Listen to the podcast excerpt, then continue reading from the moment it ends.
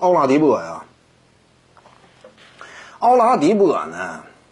当初在雷霆队时期啊，被威少压一头之后呢，来到步行者加盟那刚刚第一个赛季，可以说呢，打出了让人非常惊讶的表现。没有想到他居然说是这样一种实力等级和水平，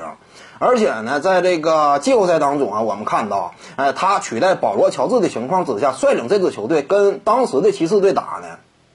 可以这么讲，那年季后赛啊，实质上就场面上来说，步行者是压着骑士的。之所以骑士队最终能够赢呢，主要在于勒布朗詹姆斯关键时刻那样一种掌控力。关键时刻，往往他总能站出来一锤定音，这是那会儿骑士队啊能够设想过关的一个重要因素。当客观的说呢，当时那支步行者在奥拉迪波的率领之下，呃，七场打下来，场均净胜分都是高于骑士的。由此呢，你就能够看到他率领球队这块儿那是有两把刷子的。而且呢，赛场之上，我们看到当时的骑士队主要采取一种什么样的防守策略呢？主要采取挡拆之后夹击持球人的策略，这是呃泰伦卢主帅非常惯用的一种弥补自己全队这自己球队呃防守能力单防能力不强的缺陷的这么一种办法。在这种防守策略之下呢，很多球员因此哑火。你比如说当初的德罗赞，但是奥拉迪波呢，我们能够看到他处理的或者说他学习的还是非常快的。赛场之上，或者是自己选择呃迎面在夹击之后进行面框突破，或者呢就及时的转移球。总体而言呢，他在那组系列赛当中表现是一路提升的，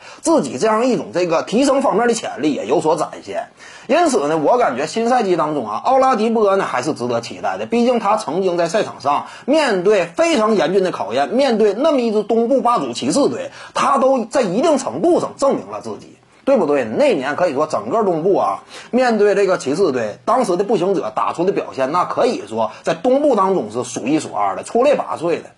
因此呢，奥拉迪波新赛季当中呢，我对于他整个这个前景的率领球队的表现是值得期待的。毕竟步行者队呢，上赛季本身在缺少了奥拉迪波的情况之下，打出的表现那都是比较不错的，甚至呢一度啊跻身了东东部这个 F 五行列当中。当时认为东部就有 F 四嘛，结果呢，步行者半路杀出，在核心缺阵的情况之下，依旧打出了上佳表现。那么新赛季当中呢，考虑到这个布罗格登啊也被步行者引进过来，有他的辅佐呢，我相信奥拉迪波率领这支球队，呃，在目前这个东部环境当中呢，是有一战之力的。